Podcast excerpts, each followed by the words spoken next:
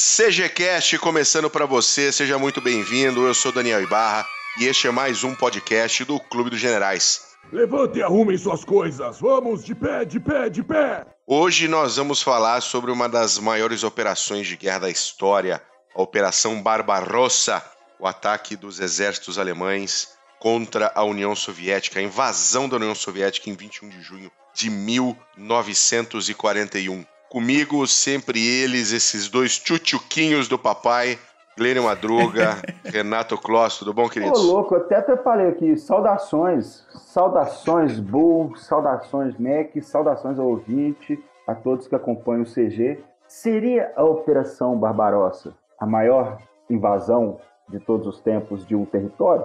Eu não sei. Então vamos ver, né? Você vai me dizer, Paulo. Vamos ver. e aí, Mac, tudo bom? Tudo jóia, saudações cavalarianas, Bull Paulo, ouvinte querido, que podia ter escolhido qualquer outra coisa para ouvir hoje, mas resolveu confiar a nós esses minutos da sua audiência e da sua atenção. Muito obrigado e seja bem-vindo a mais um CGCast. Isso aí. Muito bom. Mac, temos alguns prolegômenos aí pro início ou podemos tocar o pau no negócio? Temos, temos efemérides do dia 21 de julho, dia da gravação desse lindo episódio. Em Santa Catarina, tempo parcialmente nublado, temperatura agradável. Porém, contudo, todavia, em operações pela história no ano de 1798, forças de Napoleão Bonaparte derrotaram um exército otomano perto do Cairo na Batalha das Pirâmides. Oba! Você começou a falar e eu entendi Batalha das Piranhas. Eu falei, puta que eu pariu. Como assim, né? É, não, não fazia assim, mas tudo bem. Essa é a minha, minha mente pregando peças. Em 1861, em plena Guerra da Secessão, primeira batalha de Bull Run, em Manassas, na Virgínia, primeira grande batalha da guerra terminou em uma vitória para o exército confederado. Em 44, tropas americanas desembarcam em Guam, começando uma batalha que terminaria só no dia 10 de agosto de 44. E em 1977, mais pertinho da gente, ocorreu o início de uma guerra entre a Líbia e o Egito que ninguém lembra, porque ela durou apenas quatro dias. Ninguém lembra e ninguém se importa. Maravilha. Mais alguma coisa, Mac?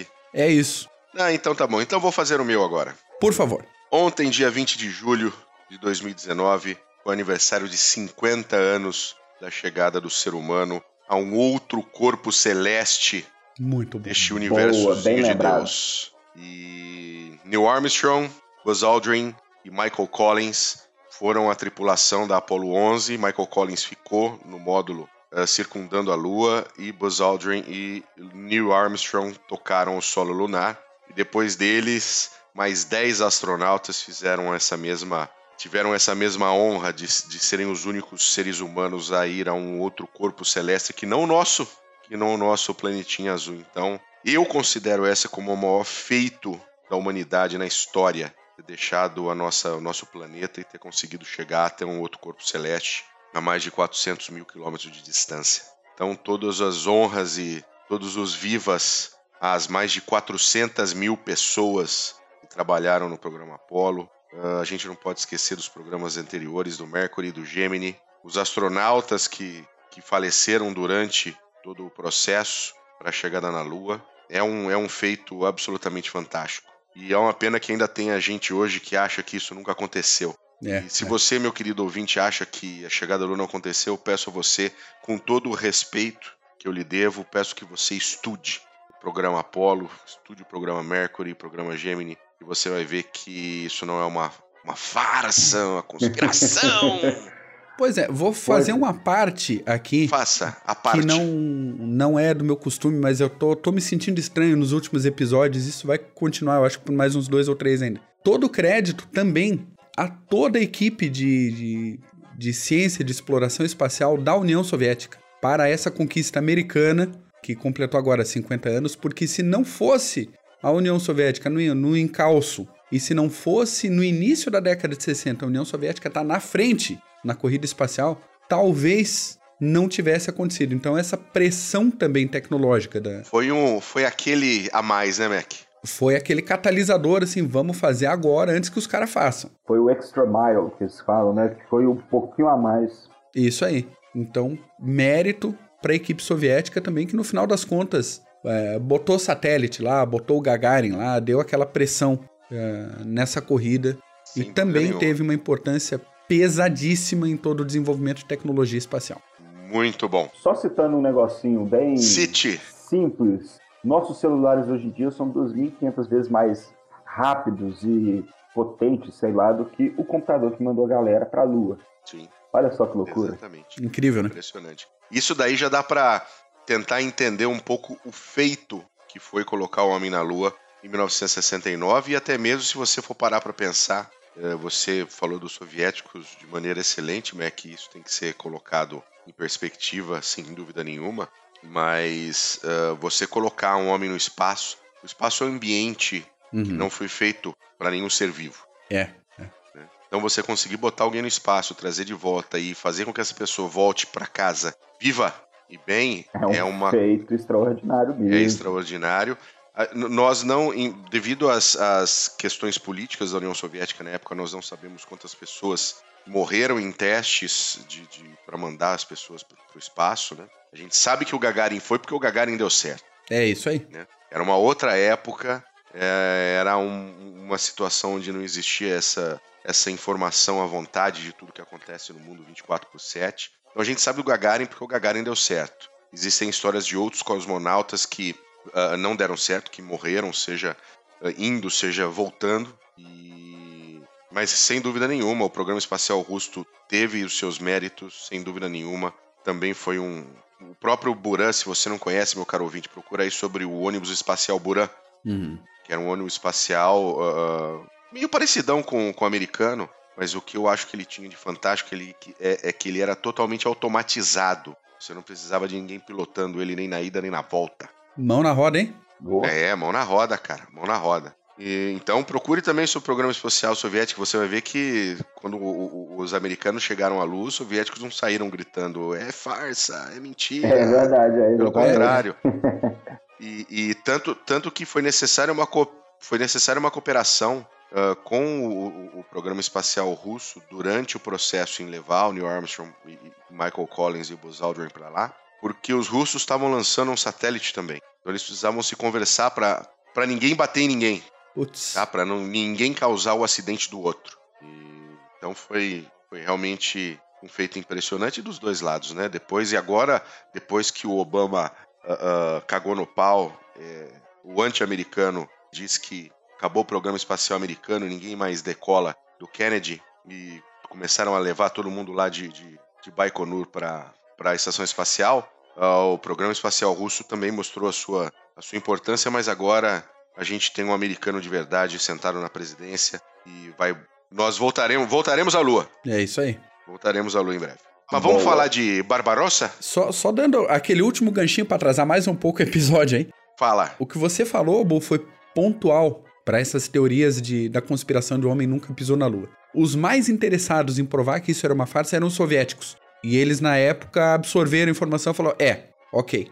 Reconheceram, né? É, esse pedaço da corrida a gente não conseguiu chegar antes e tudo bem. Então, se, com todo o monitoramento que eles faziam, com toda a conversa, com todo acompanhamento, a informação contra informação, se não, não, não caiu naquela época, né, não tem o que falar hoje em dia. Mas é isso aí, bora pra 41. Muito bem, vamos lá. 1941, um pouquinho antes. 28 aninhos antes. 1922, na verdade. 22? Você vai mais pra 22. trás ainda, Paulos? Não, ó, o negócio é o seguinte, gente. Para falar de Barbarossa, a gente tem que entender de dois pontos primeiro. O primeiro, Tratado de Rapallo, de 1922. Por isso que eu citei o ano de 1922. Para aqueles interessados, principalmente no desenvolvimento da arma Panzer alemã, vão lembrar muito bem desse Tratado de Rapallo em 1922, que foi um pacto entre a República de Weimar e a União Soviética, onde os dois estados largaram mão de todas as reivindicações territoriais e normalizaram as relações. E dentro desse tratado ocorreu muita cooperação militar entre os dois, os dois estados, a ponto de que a maioria dos desenvolvimentos da arma Panzer, que Guderian cita muito bem no, li- no livro dele, no Panzer Leader, ocorreram na Rússia, na União Soviética, na década de 30. Então, esse tratado meio que foi um fio de vida, uma sobrevida para os alemães que estavam sendo é, é, é, é, barrados em muitas das é, é, situações internacionais devido ao Tratado de Versalhes. Não, e, e- e colocando só um, só um ponto aqui em cima, uh, a gente não pode, não pode deixar de lembrar da Escola de Aviação de Lipetsk. Isso. Que foi dentro do Tratado de Rapallo, que foi onde começou a criação da Luftwaffe. Exatamente. O nosso, o nosso website está em, tá, tá em momento de transição. Se você entrar lá no, no meu caro ouvinte no clubedegenerais.org, você vai ver um site em construção. Mas uh, logo logo ele volta ao normal e a gente e você vai poder dar uma lida. Tem um, um artigo fantástico que, que é do nosso do nosso falecido Dornberger uh, sobre a escola de aviação de Lipetsk. Vale a Rússia. Então, os, os alemães foram todos para a Rússia para reconstruir a Força Aérea Alemã, que não podia isso ser feito dentro da Alemanha por causa das restrições do Tratado de Versalhes.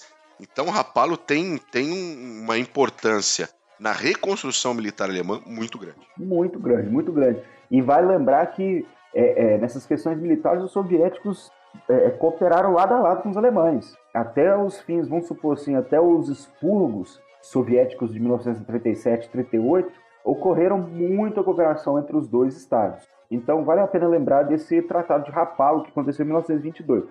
Nós vamos citar também outro tratado que precisa ser entendido para quem quer escutar da Barbarossa, que é o Pacto Ribbentrop-Molotov. Porém, antes, é importante a gente se lembrar de que quando Hitler chegou no poder, chegou é, é, na liderança do Terceiro Reich, ele mesmo já citava o Lebensraum, que era o espaço vital alemão para poder desenvolver uh, o Terceiro Reich. E ele mesmo já citava que era o, que esse desejo expansionista dele era barrado pelo Internacional Comunista e os Estados capitalistas. Então, ele já culpava, já arrumava desculpinha aí para fazer merda mais tarde. Porém, gente, o que, que aconteceu? Tratado de Versalhes, os franceses ficaram, Clemenceau doidinho para acabar com os alemães, pra, apanhou nas trincheiras e resolveu dar o golpe no tratado. Conseguiram dar o golpe no tratado, então os alemães ficaram atados mais ou menos por quase 20 anos. Só que a gente tem que lembrar que Hitler veio ao poder em 33 e ele, com a série de golpes audaciosos, colocou de volta a Alemanha no xadrez internacional, que são chamados de Machtproben. Eu não sei falar alemão. Só para a gente lembrar, ouvinte: 34, rearmamento do Reich. 35, restabelecimento do serviço militar obrigatório. 36, ocupação da Renânia e participação da Guerra Civil Espanhola, o famoso laboratório do Reich, onde a Wehrmacht e a Luftwaffe fizeram seus testes. 1937, declaração de nulidade do Tratado de Versalhes. Hitler pegou o tratado e limpou a bunda com ele. 1938, Anschluss, anexação da Áustria e dos Sudetos. 1939, invasão do Memel e da Tchecoslováquia. Os ingleses e os franceses, observando aquilo, falou: porra, o caldo está entornando. Vai sobrar para a gente daqui a pouco. E vieram com o tema do corredor de Danzig. Eu acho que todos os ouvintes vão lembrar do corredor de Danzig, ou corredor polonês, das aulas de história do ensino médio. Ou seja, depois da Primeira Guerra Mundial, junto do Tratado de Versalhes, é, Clemenceau pediu para dar esse corredor polonês aos poloneses, essa garantia de saída para o Báltico. E os alemães ficaram muito putos. Eles ficaram muito putos, porque Danzig, naquela época, que fazia parte da Prússia Oriental, era uma cidade alemã uma cidade de cultura totalmente alemã, que foi simplesmente mudou de lado da noite para o dia, que virou é, de Danzig, hoje é Gdansk, né? Virou Gdansk, que era do lado de é, Königsberg, e você separou Reich em dois pedaços. Os alemães ficaram muito, muito, muito, muito pé com isso, que gerou muitas reclamações. Porém, seguindo apenas nesse arremedo que nós estamos fazendo é, da, da parte política antes da Segunda Guerra Mundial, Vale lembrar que Neville Chamberlain, o primeiro-ministro britânico, era primeiro-ministro, não era, Bull? Era, era o primeiro-ministro na época. Tinha prometido à Polônia, em meio àquela bagunça toda pós-1939, é, setembro de pós-1939, que a Inglaterra iria preservar a independência polonesa, de todos os jeitos. E para garantir esse pacto que Neville Chamberlain fez junto dos poloneses, ele viajou para a Rússia para falar com Stalin, para pedir ajuda para garantir a conclusão desse, dessa promessa. Só que Stalin era muito safado, bicho. Ele já viu e pensou assim, porra, entra uma guerra capitalista ali e uma paz, eu prefiro a guerra e deixa eles se matarem. Posso, posso fazer um ponto aqui, um, pontuar uma, uma, uma questão aqui? Por favor, Bu. Especificamente com, com a questão do namoro da, tanto da Grã-Bretanha quanto da França com a União Soviética, a maioria das negociações elas tanto França quanto Grã-Bretanha, eles, a maioria das negociações com o Stalin, eles enviavam diplomatas de baixo escalão.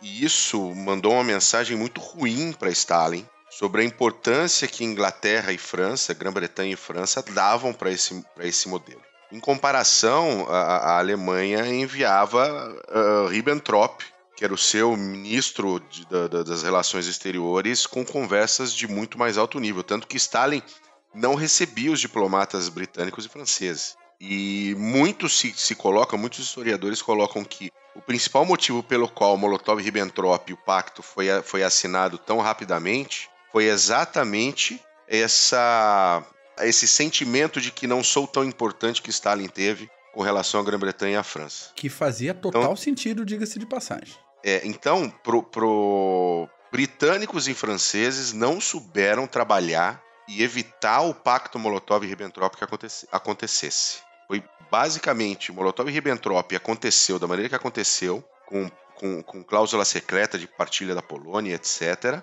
muito porque Grã-Bretanha e França não se empenharam para fazer um pacto com Stalin e evitar que a Alemanha uh, pudesse virar todas as suas, todos os seus canhões depois para o oeste. Então isso é um ponto que precisa se deixar claro aqui.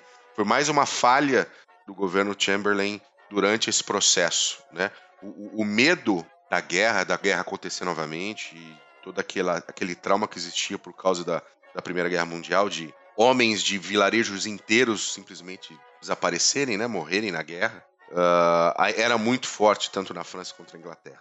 Ainda então, sangrava, né? É, exatamente. Então foram uma geração inteira quase que perdida. Então isso isso trouxe alguns desdobramentos que levavam a esse tipo de, de tratamento. O próprio Acordo de Munique, que, é né, que foi visto como, como uma grande vitória na época, a gente olha hoje e vê que é uma piada. Uma né? piada, exatamente. Uma piada. Né? O paz, paz do nosso tempo, aquela coisa toda, quando ele voltou da Alemanha. E porque era a busca desesperada para que não houvesse guerra. Yeah. Isso, e basicamente. Foi um, um, Foi em vão. Né? Foi em vão, foi totalmente em vão. Em vão. Foi em vão porque. E, e ouvinte, você tem que prestar muito muita atenção nisso que o Bull falou, que, que ele resumiu muito bem esse banho-maria que se seguiu antes do conflito da Segunda Guerra Mundial, que os franceses e os, e, e os ingleses estavam tentando é, é, retardar todo esse, esse é, como se diz, esses indícios que nós teríamos de fato num futuro próximo um conflito. Então, Stalin viu que ele tinha muito mais a lucrar com os alemães, fazendo um pacto com os alemães do que com a França e a Inglaterra. E Stalin não perdeu tempo e assinou junto dos alemães o Pacto Ribbentrop-Molotov, que, segundo Stalin, fez ele ganhar dois aninhos. Aí, para reerguer um pouco suas forças que foram humilhadas na Finlândia, humilhadas, vale lembrar, foram humilhadas na Polônia. Ou oh, Polônia não, minto, Finlândia. Finlândia, só dar esse grito. Finlândia! Viva Finlândia! Beijo, Zukov! Mas beleza, gente. Então foi esses dois pactos, né, que nós que eu falei no começo, primeiro o Tratado de Rapallo e depois esse Ribbentrop-Molotov entre a União Soviética e os alemães e no finzinho dois aninhos aí para Stalin é, desenvolver um pouco mais as suas forças que foram destruídas primeiro em 37, 38 pelos expurgos e depois na campanha finlandesa. Não vale a pena citar Gol, Oriente, porque não, não teve impacto significativo. Porém, gente, agora já citando a questão da Barbarossa. O que acontece? Em 1940, a França tinha acabado de ir por ralo quando Hitler confidenciou a Ribbentrop que o pacto com Moscou, Ribbentrop-Molotov, tinha visto uma guerra de longa duração. E uma vez que ela foi curta, ele não era mais necessário. Desculpa de amarelo é comer barro. Todo mundo já sabia. Todo mundo sabia que ele estava de conversinha. Então, no dia 30 de setembro, em meio à heróica salvação da Inglaterra pelos aviões da RAF, Hitler mandava Von Paulus, grande Von Paulus, esse aí é aí, danado. esse rede, é bom, esse hein? é danado, nossa senhora. Atrás do Amesa ele é perfeito. Hitler manda Von Paulus a redigir o plano de ataque à União Soviética. Agora, Raeder, Göring, Brauchitsch Todos falaram para Hitler: não faz isso, chefe, não faz isso, pelo amor de Deus. Vamos embora, vamos pegar os ônibus das 11 e vamos embora, chefe. Não mexe com a Rússia, não. Porra nenhuma. Hitler queria tomar a Rússia, queria tirar a Rússia da guerra antes que a Inglaterra pudesse se recuperar e antes dos americanos poderem entrar no teatro de operações. Esse é, vamos lá. O, o, o, e a gente tem uma coisa: Hitler tinha um ponto muito importante. A Alemanha entrou na guerra sem qualquer condição de vencer. Né? Apesar, de, apesar de, de toda a força militar, de toda a qualidade do soldado alemão, estruturalmente a Wehrmacht ela era, ela tinha pés de barro, né? Então não tinha combustível suficiente, a maioria do combustível era sintético, não tinha comida suficiente. Puxada a cavalo. Então era tudo puxado a cavalo. Então o plano de, de, de você ter o Lebensraum, de você ter o espaço vital, era exatamente para que se tivesse petróleo do Cáucaso, os grãos da Ucrânia, e você realmente transformar esses pés de barro que eram a Alemanha nazista num, em, efetivamente numa grande potência. E toda grande potência precisa de comida, precisa de combustível, não, não tem como fugir disso. Você não consegue controlar um, um território do tamanho que, que, a Alemanha conseguiu puxando tudo a cavalo, uh, com combustível sintético, com um, uma, um bloqueio naval da Royal Navy que não te deixa chegar nada. Então, a, o que Hitler queria era até fazia sentido, na minha modesta uh, opinião. Mas era é igual o Japão, né, cara? Foi cutucar onça com a vara curta. E aí não tem, não tem o que fazer, né? Virou contra ele. Como diz o Yamamoto, segundo as más línguas falam que ele teria dito que o Japão tinha seis meses para resolver a guerra com os Estados Unidos, senão não ia dar pé. Senão a água ia bater na bunda, né? É. É o filme Yamamoto que tem na Netflix, inclusive, amigo ouvinte, se você nunca ouviu, nunca assistiu. Ah, não, não é na Netflix, perdão. É no, no Amazon Prime. Ou então no seu Jack Sparrow de, de confiança. uh, Chama-se Yamamoto. Assista, mostra muito bem como Yamamoto foi contrário a esse ataque aos Estados Unidos, hum. desde o começo, mas cumpriu com seu né, cumpriu com o seu trabalho e de maneira brilhante, inclusive. Yeah. Mas é, Hitler tinha uma certa razão e ele queria a guerra rápida para acabar com tudo rápido também, porque ele, ele sabia que, cara, se não fosse rápido, o, o, o caldo ia entornar. É, não tinha muita. A, a, verdade é que ele não tinha muita margem para erro. Pra erro. Não, não, não, tinha, tinha nenhuma. Muita... Eu, de, eu acho que ele não tinha uma, nenhuma, era ele zero. Não tinha. Quando até que quando veio essa, é, essa discussão de invasão da União Soviética, ele, é, é, Hitler mesmo entendia que era impossível ocupar a Rússia. É impossível ocupar a Rússia, União Soviética, enfim. Então os alemães deveriam optar por privar os russos de suas regiões vitais, que seria uma, uma, uma estratégia que caberia de fato aos recursos alemães. Então, Leningrado era uma cidade industrial com um importante porto para o Báltico. Toma Leningrado. Moscou, capital da União Soviética, importante hub, hub rodoviário, ferroviário e placa giratória das comunicações soviéticas. Tem que tomar Moscou. Ucrânia e Bacia do Donetsk, vasta área agrícola e industrial. E Cáucaso, região petrolífera. petrolífera. O que, que os alemães pensavam? Se ocupar os três primeiros e deixar o último, não ia adiantar porcaria nenhuma, porque enquanto não tirasse o petróleo soviético, ele ainda estaria vivo se debatendo. Então, não adiantaria tomar as três localidades, sendo que deixaria a região petrolífera do, do Cáucaso de fora. Então veio a diretiva, diretiva número 21. Do dia 18 de dezembro de 1940. Amém. Veio com as seguintes palavras: É necessário que a Wehrmacht esteja em condições de esmagar a Rússia em uma campanha de curta duração, e isso antes do fim da luta contra a Grã-Bretanha. O grosso dos exércitos russos devem ser destruídos por meio de ações potentes dos Panzers para lá, para lá, para lá, e destruir as forças russas ao oeste do rio Dnieper, e depois estabelecer uma linha de defesa do Volga ao Arkangelsk. Nesse caso, Hitler não queria a Rússia, queria a Rússia europeia, uhum. não a Rússia inteira, e onde os planos de ações deveriam seguir o centro de gravidade do ataque para cima dos pântanos do Pripé, onde dois exércitos exércitos operariam, que no caso foi o Exército Norte e o Exército Centro, tinha os pântanos do Pripé e ao sul o Grupo de Exército Sul. Agora tem é, uma questãozinha que eu gostaria de citar é, para todo ouvinte, para prestar bem atenção. Vamos lá. Qual era o objetivo? Qual era a estratégia da Operação Barbarossa? Conquistar Moscou? Não. Qual era a estratégia? Destruir o Exército Vermelho, porque Hitler achava como que ocorreu em 1917, que a destruição do exército, como aconteceu em 17 do exército do Czar, e que ele planejava também em 1941 que a destruição do exército vermelho levaria à destruição do governo soviético em Moscou. Então ele achava que o peso do o, o peso do exército vermelho iria se esfarelar através do próprio peso, claro, e isso levaria aos gover o governo soviético caísse em Moscou. Então esse essa era a, a estratégia de Hitler. Hitler achava isso. E ocorreu uma briga muito não vou falar saudável, não, mas foi uma discussão boa. Briga saudável, não existe. Uma discussão muito boa entre Hitler e Halder, porque Halder, decidindo sobre a, a, a estratégia alemã, achava que de todo jeito que deveria se seguir Moscou como a principal estratégia dos alemães. E Hitler disse, cotando, né, que só cérebros fósseis pensariam em algo do mesmo algo do tipo.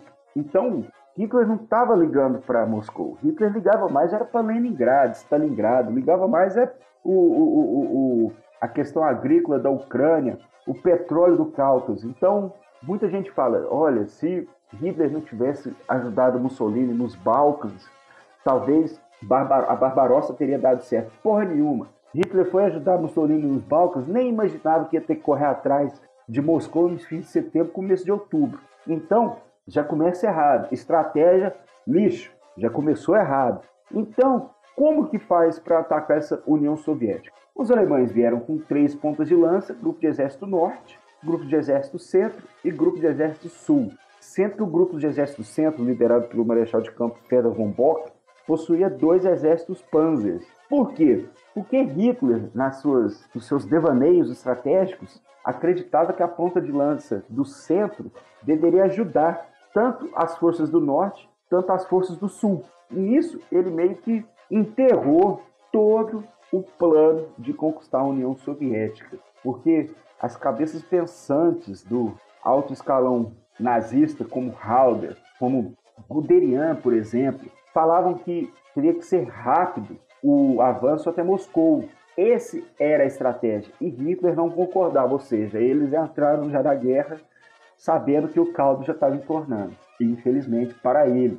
Então, Geograficamente, para dar uma, uma lembrança, a gente está falando de um fronte é, que vai do Báltico ao Mar Negro na abertura da campanha. Isso. De mais ou menos 3 mil quilômetros. Isso aí. Então, não é pouca coisa, não. Botar um Olha, corpo de exército se vocês lembrarem... Falar, você manobra para lá ou para cá conforme a necessidade, filhão. Não é não é como é assim, dar a volta né? na Bélgica e dar, né? Olha, Exatamente. Vamos, vamos comentar uma coisa. A gente falou no PHM sobre a guerra Irã-Iraque e a gente criticou o Iraque abrir um fronte de 600 quilômetros. Exato. a gente está falando de um fronte de 3 mil quilômetros, onde o grupo de exército centro, com dois exércitos Panzer, basicamente movido a cavalo. Yeah. Você tem que lembrar de linha, suprimento, logística. Gente, quem ganha guerra é logística, tá? Isso, exatamente. Logística ganha guerra. É, não adianta, não adianta Panzer você... sair correndo na frente se não, não, não acompanha. Não adianta, não vai ter combustível, vai. não vai ter comida, não vai ter peça de manutenção, não vai ter roupa pro, pro filho da puta do, do bisonho. Não adianta. Não adianta. E, e o mais importante, quantas vezes que Hitler mandou Guderian, por exemplo, parar os Panzers para esperar a retaguarda? Ah, então. É. Exatamente. Diversas vezes, diversas Agora, vezes. O, o, a gente está comentando sobre o Cáucaso, só eu quero colocar um pontuar uma coisa. Hitler tinha uma segunda o Hitler tinha um plano B, caso o petróleo do Cáucaso não acontecesse, que era o fronte da África do Norte, que era o, o Africa Corps entrando através do Egito para o petróleo do Oriente Médio. O plano B de Hitler era esse. Só que, cara, não deu certo em lugar nenhum. Não deu nem o primeiro nem o segundo. não deu certo em lugar nenhum. Porra, mas a gente. Nós citamos no começo do podcast a questão de ser a maior invasão, sei lá, a maior operação é, não sei, a gente tem que lembrar também dos exércitos persas contra os gregos, mas, poxa, 121 divisões, 4 milhões de soldados, 3.500 panzers, 7 mil canhões de campanha mais 2 mil aeronaves. Não é pouca bosta, não, né? Pra juntar e botar todo mundo escondidinho do outro lado da fronteira. Mais 625 é, é... mil cavalos finlandeses e romenos. Tem mais isso, né? Isso.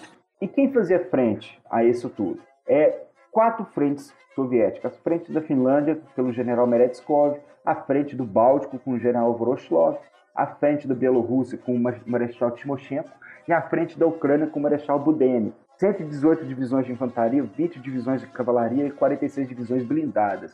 Agora, vale lembrar que dessas frentes, qual frente que estava mais, estava mais é, é, é, como eu posso dizer assim, preparada para aguentar o, o, o, ataque alemão? A frente da Ucrânia, com o Marechal Budeni. Por quê? Porque os, os soviéticos achavam antes, durante os anos 30 e os anos 40, que com um encontro entre os alemães e os soviéticos seria na Ucrânia, devido ao valor econômico da Ucrânia. Então, por isso que a, a frente da Ucrânia era mais forte em relação a outras frentes. Não é à toa que nós vamos citar mais à frente que o primeiro contra-ataque soviético veio, na, veio através das forças de Budeni. Sim.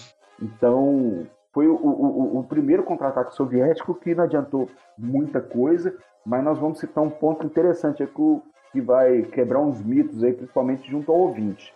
Gente, 22 de junho de 1941, às 3 da manhã, se dá início à Operação Barbarossa, invasão da União Soviética pelas forças do Reich. E aí eu dou um ganchinho, um pouco de curiosidade, um pouco de, de levantar os, uh, alguns ânimos aqui. Dizem também algumas más línguas, alguns informes, algumas informações mais ou menos confirmadas, que a inteligência britânica, a inteligência americana conseguiram rastrear esse plano do Adolfinho de invadir a União Soviética Sim, sim. E mandaram mensagens, informaram o Stalin do que estava acontecendo e ele meio que não acreditou nessa informação. Ele achava que o Hitler ia ficar é, fiel, vamos dizer assim, ao plano, ao pacto de não agressão, pelo menos por mais algum tempo. E aí, as más línguas, parte 2, dizem que o Stalin ficou tão chocado com a invasão alemã que ele ficou sem falar com o comando dele por cerca de 11 dias. E aí, na, na, na percepção de vocês? Confere, não confere? Birra? Eu sempre, eu sempre ouvi falar nisso, eu nunca li efetivamente, uhum. mas de que ele realmente foi avisado, tem até a questão do Sorge, uh, o espião alemão soviético, uh, que também informou sobre essa situação, eu acho que inclusive foi ele foi avisado pelos próprios britânicos, mas eu não sei até quando isso é verdade, porque se você pensar em Stalin, Uh, será que ele seria tão ingênuo assim em achar que Hitler efetivamente cumpriria até o final? E, e outra coisa, o próprio serviço de, de, inteligência dele era tão ruim assim que eu não conseguiu ver 150 divisões uh, parados no, no, na porta do, do, da casa esse, dele. Esse que é o X da questão para mim. O que, que acontece?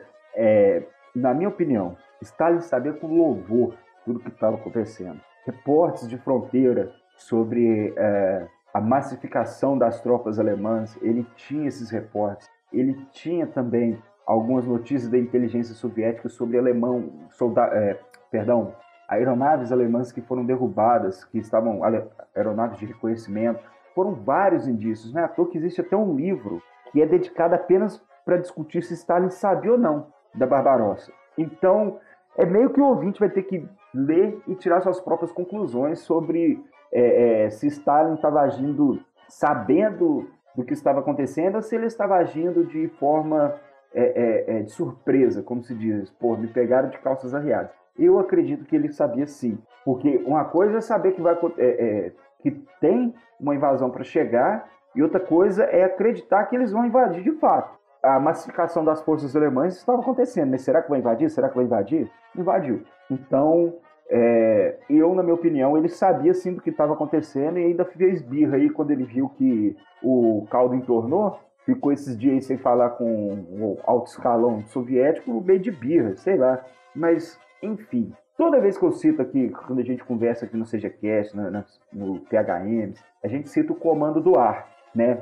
Eu acho que até um, um, um, uns PHM no CGCast para trás nós citamos a questão dos israelenses na guerra dos da guerra do Yom Kippur, se eu não me engano, também destruindo todas as aeronaves egípcias, do, do, dos árabes, enfim. Isso. No dia 22 de junho, né, pouco depois das três da madrugada, 30 bombardeiros da Luftwaffe cruzaram a fronteira soviética e destruíram 10 aeródromos militares. Essa leva se seguiu como maior, onde, no amanhecer, 500 bombardeiros alemães, junto de 270 Stukas e 580 aeronaves de combate, pulverizaram 66 aeródromos soviéticos. Então, já na primeira manhã de guerra, os soviéticos perderam só 1.900 aeronaves. Só. Porque depois de três semanas de combate, a Luftwaffe tinha afirmado ter derrubado, destruído 6.300 aeronaves soviéticas. É muita coisa. É muita coisa o que eles fizeram. Junto disso, tem as ações dos Brandenburgers, que é importante citar também, Uhum. que se infiltraram na retaguarda das forças soviéticas, cortaram fios de comunicação, espalharam pânico da retaguarda, tomaram de antemão pontos chaves como pontes, cruzamentos rodoviários e ferroviários. Então, esses foram algumas ações, mas é importante nós citarmos também os ataques iniciais. Dos alemães, nós vamos citar os ataques iniciais até fins de julho, os ataques até fins de agosto e o ataque a Moscou, que nós entendemos que é o fim da Barbarossa, porém não vamos detalhar muito porque a Batalha de Moscou vira um CGCast, né? Sem dúvida Então nenhuma. é importante já deixar o, o, o, o- o ouvinte ligado aí. Porém, no dia 22 de junho, gente, no eixo norte, as forças panzers do quarto grupo eh, penetraram rumo aos estados do Báltico e teve já a primeira batalha importante da frente soviética, a Batalha de Rasenai. Agora, por que eu não vou citar essa batalha aí? Porque a gente tem que forçar o ouvinte a ir lá no clubedogenerais.org e ler o artigo sobre a Batalha de Rasenai. É um belo artigo. né? Exatamente. Agora, só dando um spoilerzinho aí, que foi a primeira vez que os alemães tiveram contato de fato com os massivos carros de combate soviéticos, principalmente os KV-1 e KV-2, e só conseguiram destruir esses mastodontes com fogo de 88 milímetros, dos famosos canhões alemães de 88 milímetros. A queima-roupa, senão não destruíram. Então tá aí já o primeiro choque dos alemães. Tem um, um- um livro muito interessante que nós já citamos aqui no CGCast, que é o 100 mil marmitas de gelo dos italianos na frente russa. E, isso, e, e o livro cita quando os italianos, marchando para frente de batalha, encontram um KV-1 destruído. E quando eles viram o KV-1, eles falaram, bicho, vamos voltar. Vamos voltar, porque o canhão que a gente tem aqui não, não, não arranha, não arranha esse tanque. Como que nós vamos fazer? E os caras ainda lutaram por dois, três anos lá na frente russa. No eixo central, nós temos duas batalhas importantíssimas, que primeiro foi a defesa da fortaleza de Brest, que terminou apenas no dia 29 de junho. Então, as forças de Guderian tiveram que avançar e depois esperar o resto das tropas que estavam tentando limpar a fortaleza de Brest e a primeira batalha de cerco da União da Frente Leste, Batalha de Bialystok-Minsk, onde 417 mil prisioneiros soviéticos caíram para os alemães. E mais um choque de realidade. Os alemães não possuíam forças suficientes para fechar os bolsões, para fechar os cercos. Então, muito desses cercos, muitos soldados soviéticos fugiram. No entanto, desse primeiro cerco, da Batalha de Bialystok-Minsk, 417 mil prisioneiros soviéticos foram para campos de, campos de concentração alemães, na região da Polônia e no, no leste alemão. No sul, gente, teve, como eu disse, as forças de Budene eram as mais preparadas. Então, com o avanço alemão, ocorreu a Batalha de Dubno, ou, como muitos chamam, a Batalha de Brody, que ocorreu do dia 23 de junho até o dia 30. Amigo ouvinte, essa foi a maior batalha de tanques da história da guerra, tá bom? Opa, opa, opa, opa. Não é Kursk? Não é Kursk, não é Pokrovka, não é Kursk, é Brody. Maior batalha de tanques, então já vamos quebrando um- uns paradigmas aí junto do ouvinte. 3.800 tanques soviéticos contra 800 panzers do general von Kleist. Agora, os russos não possuíam coordenação entre suas forças, os russos não possuíam rádios de comunicação entre os tanques. Então esse contra-ataque foi em vão. Lembrando só um detalhezinho, né? Diz as más línguas que a comunicação entre os tanquistas russos dentro do tanque, o comandante e motorista e etc., era no tapa, né? Vira direita, vira esquerda, era no tapão, era no chutão nas Chutinho costas. no ombro. Chutinho no ombro pro cara, pro cara fazer. Eu nunca efetivamente li isso, mas tem cara de russo, né? É, o- é o famoso toque me voe. Vai um pra frente, se você me enxergar, me segue. Essa era a estratégia. Então, já no começo da guerra, os russos com os T-34, com KV-1, KV-2, porém sem essa coordenação e sem comunicação, foram presas fáceis para os panzers do general von Kleist. Para lembrar, o general von Kleist que chegou na Ucrânia e queria montar um exército ucraniano de 2 milhões de ucranianos para batalhar contra os russos, o que foi rechaçado pelo alto comando alemão e que depois se mostrou que seria uma estratégia relevante, porque os ucranianos odiavam os soviéticos. Vale lembrar do Holodomor. Então, gente, nessas primeiras batalhas, essas batalhas iniciais de final, final de junho, julho e agosto, nós temos que lembrar então da batalha também de Smolensk, onde as forças do Von Bock rumaram junto ao Berezina, atravessaram a Mítica, Lin Stalin, que na verdade Mítica não tinha nada, e atingiu o subúrbio de Smolensk no dia 16 de julho. Gente, 300 mil soldados soviéticos prisioneiros. O golpe foi tão grande que os soviéticos tiveram que ficar na defensiva até outubro. De... Tanto que foi o, o, o, o, tombo foi tão grande, a pinga foi tão forte que só em outubro que eles conseguiram na região montar mais outro contra-ataque. Então, de agosto a setembro, nós temos um avanço também contínuo das forças panzers, tanto rumo a Leningrado, nos estados bálticos, rumo a Kiev do sul e rumo à é, é, é, destruição, tanto muitos podem falar rumo a Moscou no centro, mas na verdade rumo à destruição do grosso das forças russas. Então, na, no eixo norte, Narva Novgorod caiu, 20 de agosto, Panzers rumo a Leningrado. No eixo central, os soviéticos prenderam os alemães e os panzers do Guderian em Roslav, porém a linha se solidificou depois de Roslav e no sul, cerco de Uman.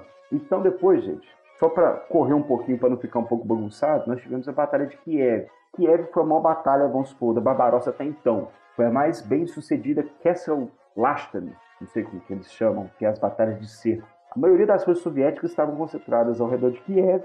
Os alemães foram espertos, usaram tropas do exército de centro junto das tropas do exército do sul e cercaram as forças de Kiev. Agora, Stalin ficou muito puto com essa batalha de Kiev. De novo? De novo. Agora, nisso ele ficou muito puto, porque no dia anterior ele tinha prometido pro, pro Churchill que Kiev, Leningrado e Moscou nunca cairiam em mãos alemãs. No dia seguinte ele já perdeu Kiev.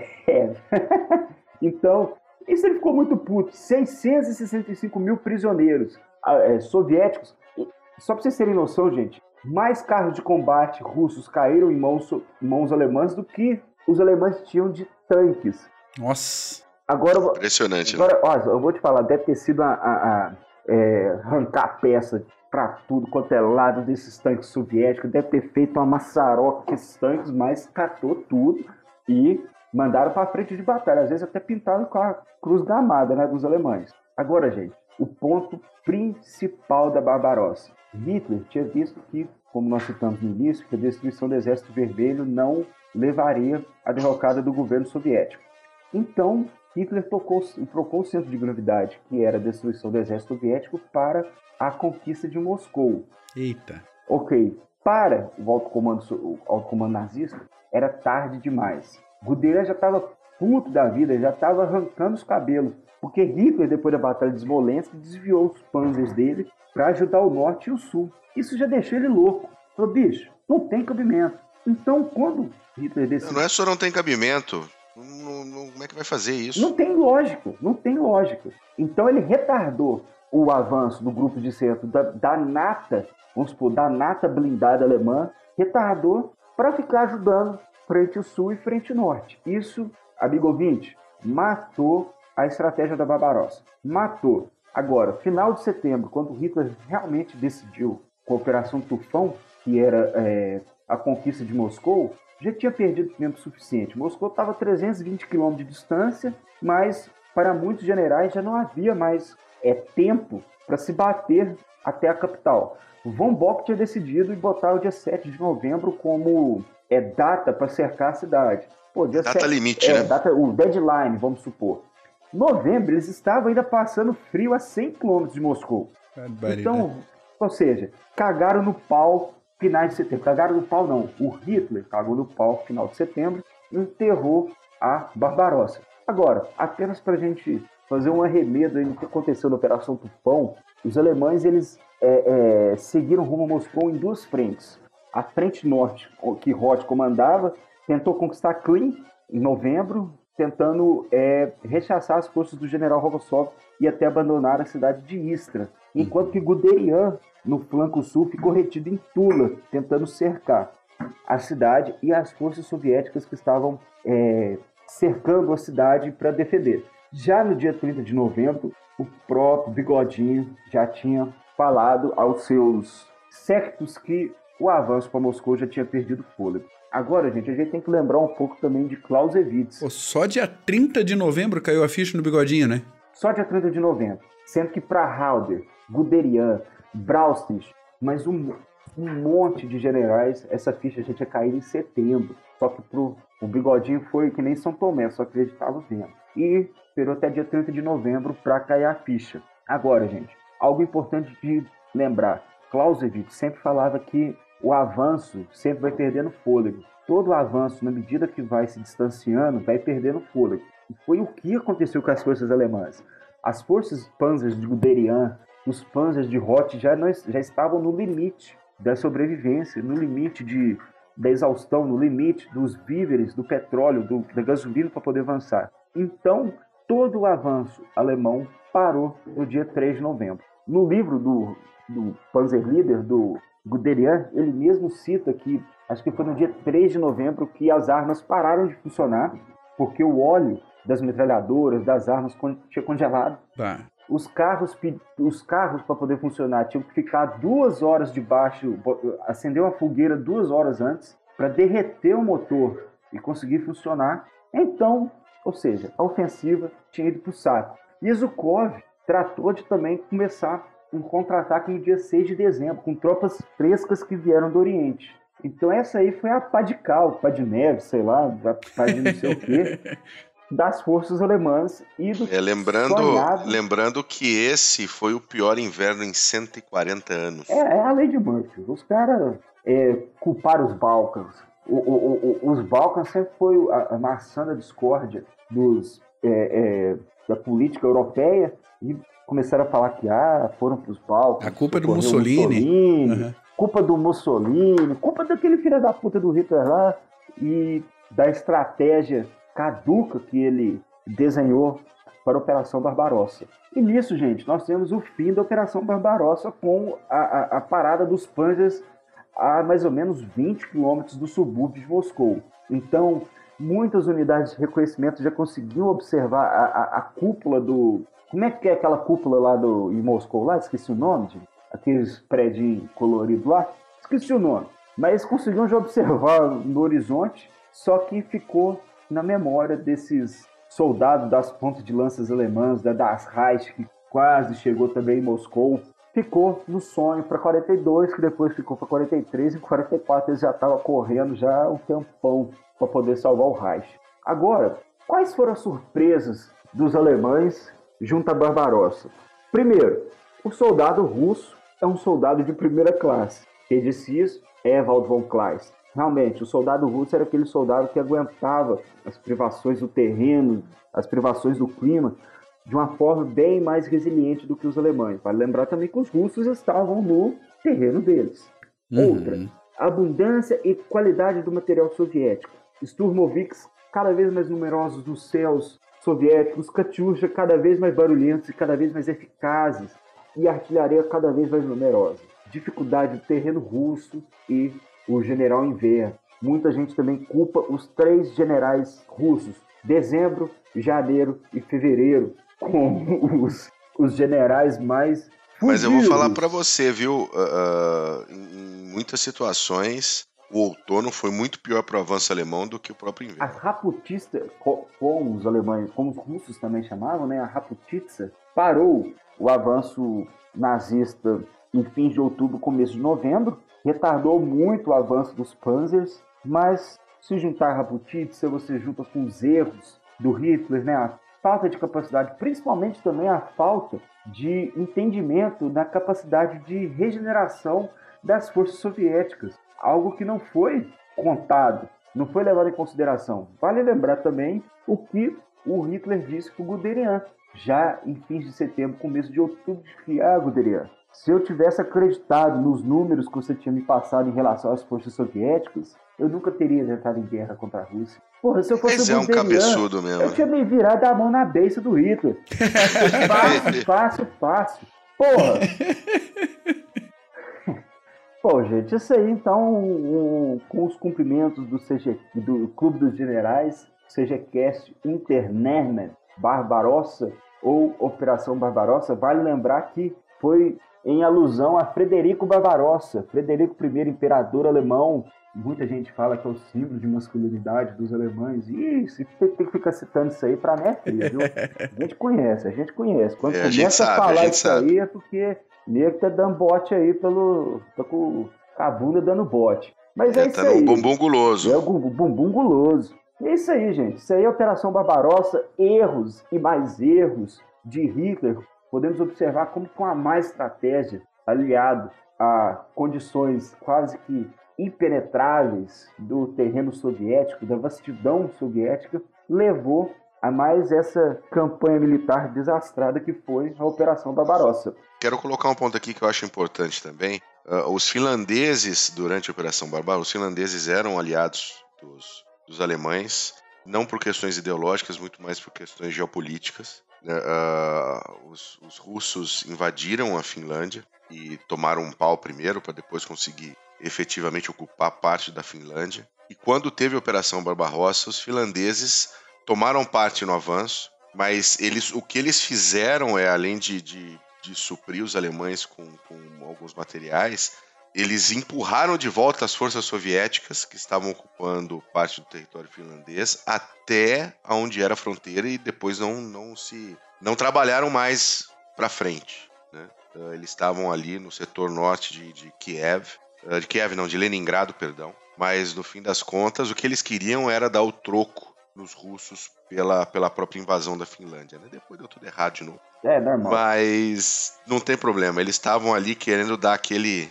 botar os russos para correr, que é sempre algo interessante. né? Ô, Bu, não só o- o- o- os finlandeses, a gente tem que citar também os romenos, os húngaros, os eslovacos que cruzaram também. E vale lembrar também que a, a Operação Barbarossa era para começar dia 12 de junho. Ela começou dia 22 de junho porque os húngaros não queriam marchar. E Hitler ficou dobrando esse tempo inteiro, o tempo inteiro, até os húngaros decidirem entrar também na Operação Barbarossa. Então, Precisamos lembrar, lembrar dos italianos. italianos, do, Com a divisão alpina. italianos, Vamos falar de novo. Leiam 100 marmitas de gelo, 100 mil marmitas de gelo, por favor. Livraço. Livraço. Leiam. Fantástico, fantástico livro. Mas a Barbarossa foi uma operação gigantesca que tinha, na minha, na minha modesta opinião, ela tinha alguma chance de dar certo ah, se Hitler tivesse ouvido quem efetivamente entendia de guerra e de estratégia.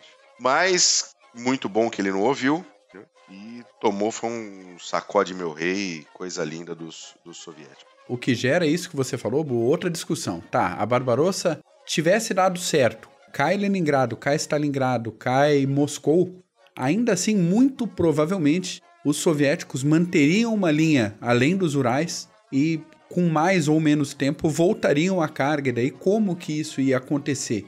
E qual Não, o isso desenvolvimento da sem- guerra? Sem dúvida nenhuma, ah, os russos não sairiam da guerra. Exato, exato. A questão é que uh, o- o- os alemães teriam algum tempo com o petróleo do Cáucaso nas mãos, né? O- o- os, os grãos ali da Ucrânia eles já tinham conseguido. Eles chegaram no, no momento de, de- de colheita, então eles já tinham conseguido todos os grãos da Ucrânia para o exército alemão. Teriam mais uma, mais uma época de colheita. Então, de repente, a guerra iria se estender, e aí é tudo punhetação, tá, gente? É, com O certeza. famoso Si, né? O famoso C, IC. Ah, mas assim, a guerra teria se, se estendido por mais dois, três anos, talvez, e aí talvez nós tivéssemos ah, bomba nuclear em Berlim e aquela porcariada toda. Então, E vale lembrar também que a cúpula soviética já, já estava é, é, se retirando de Moscou, já em fim de novembro, para refazer o, o- o quartel-general e continuar dando combate aos alemães. Então, mesmo que se Moscou caísse já lá nos fins de dezembro, a guerra continuaria. Uhum. Até porque os, os soviéticos fizeram uma operação muito bem feita de transferir o grosso da indústria pesada que estava na Rússia Europeia para botar nos Urais. Então, de certo modo, eles teriam ainda é, poder para manufaturar, para produzir material de guerra e material humano também. também. Então Sem eles iriam. nenhuma. Eu acredito que se quisesse derrotar mesmo a Rússia, ia ter que ter Panzer até Vladivostok. Senão, Senão não ia. não né? ia. Então tá bom, gente. Muito bom. Ô, Mac, temos, e, e Paulos, temos aí indicaçõezinhas de livrinhos para os nossos ouvintes? Eu tenho uma aqui. Você tem, Mac? Eu tenho uma também, mas manda tu antes. Vamos ver que qualquer coisa a gente vai falar, citar o mesmo. Operação Barbarossa, Geoffrey Jukes, editora Rennes. Pra Excelente. começar bonitinho, na editora Rennes. Editora Rennes que moldou caráter aí, ó, de muita gente. Muita então, gente. pode ler que esse livro é bom. É, você só vai achar em sebo, tá, gente? Sebo. Pela internet, ou se você for dar aquela, aquela garimpada no sebo aí da tua cidade, mas ela não. A editora Rennes, infelizmente, não existe mais. É, livrinho básico, ilustrado, mas bem, bem embasadinho, legal por Curtinho, uma... curtinho, legal. Pouquinho, Pro, pro Vale- início de vale pesquisa vale a pena. Só para com dar uma certeza. pinceladinha para depois, para quem quiser se aprofundar cada vez mais no, no- na Operação Barbarossa. Mas, gente, é só ir numa ida no sebo, você já acha uns 3, 4 livros sobre Operação Barbarossa fácil, de fácil leitura, livros que não são é, é, maçantes, de fácil entendimento. Então, mão na massa. Maravilha. Boa, vai lá, Mac. A minha indicação é para quem é tarado pelas armas blindadas como eu. O livro se chama The Tanks of Operation Barbarossa: Soviet versus German Armor on the Eastern Front, de um sujeito chamado Boris Kavalerchik. São 280 páginas de puro deleite. Livro lançado pela Pen and Sword Military em 2018, livro recente, e o autor compara pontos fortes, pontos fracos, detalhes de projeto e características de uso dos blindados, tanto alemães quanto soviéticos, no fronte leste. É imperdível para quem gosta de blindados, de tanques. Ele vai botar alguns mitos no chão, como a gente já é, iniciou no PHM sobre o T-34, mas vai trazer outras ah, coisas que também baixam um pouco a bola da hum, maravilhosidade da engenharia alemã nos blindados. Então, sobra arame farpado para todo mundo aí, livraço. E esse sim com o link da Amazon, todo mundo já conhece aí, link de associado, comissãozinha, pá. É, não preciso me alongar nisso. Gente, só mais um, um, um livrozinho. Na verdade, eu não ia citar esse livro, porque o que, que acontece? Esse livro se chama Duelo de Titãs, do David Glantz. Só que esse livro, a versão portuguesa, a versão traduzida, o cara traduziu que nem a bunda dele. Esse livro é muito ruim. A tradução que eu tô que falando. Porque o livro original do Glantz, o Glantz é aut- é uma autoridade em guerra, em, Barbarossa, guerra entre os alemães e os soviéticos. Ele é uma das maiores autoridades. Vários livros. E esse livro é sensacional. Só que esse livro, por ouvinte, eu recomendo ler em inglês. Por quê? Porque a tradução em português, o cara traduziu que nem a bunda dele. Tá horrível. Eu lembro, só pra vocês terem noção, do Smith citando uma vez lá no CG que tava puto porque não tava conseguindo ler o livro de tão ruim que era a tradução. Então, é um livro que o, o- o ouvinte pode procurar, mas se quiser de fato ler, que conta toda a guerra entre alemães e russos, entre alemães e entre Alemanha e União Soviética, mas a versão em português cagaram no pau. Muito bom. Eu vou dar, um, vou dar um- também uma indicaçãozinha aqui. Eu não li esse livro ainda, tá? Tá na minha listinha aqui. Chama-se Barbarossa, a invasão da União Soviética pela Alemanha nazista em 1941, do autor Will Fowler, da editora M. Brooks. Tá? Excelente. Em- Tá em, tá em português. Vai estar o nosso linkzinho da Amazon para ele lá, para você dar aquele, aquele help para o Clube dos Generais. Ah, eu não li a linha ainda, não sei se é um ótimo livro, se é um bom livro, se é um livro ruim, mas tá aí a indicação em português. Parece ser muito bom. Boa. E para quem quer relatos de primeira mão, não é um livro sobre a Barbarossa, mas tem elementos sobre a Barbarossa e sobre guerra blindada e sobre resistência. A Guerra Não Tem Rosto de Mulher, da Svetlana Alexievich. Baita livro. Fantástico. Muito bom. Gente, muito obrigado por ter ficado até agora com a gente falando de Barbarossa. Mac, Paulus, É nóis. É nós, um abraço, meus queridos. obrigado a todo mundo e estamos aí. Um abraço, tchau.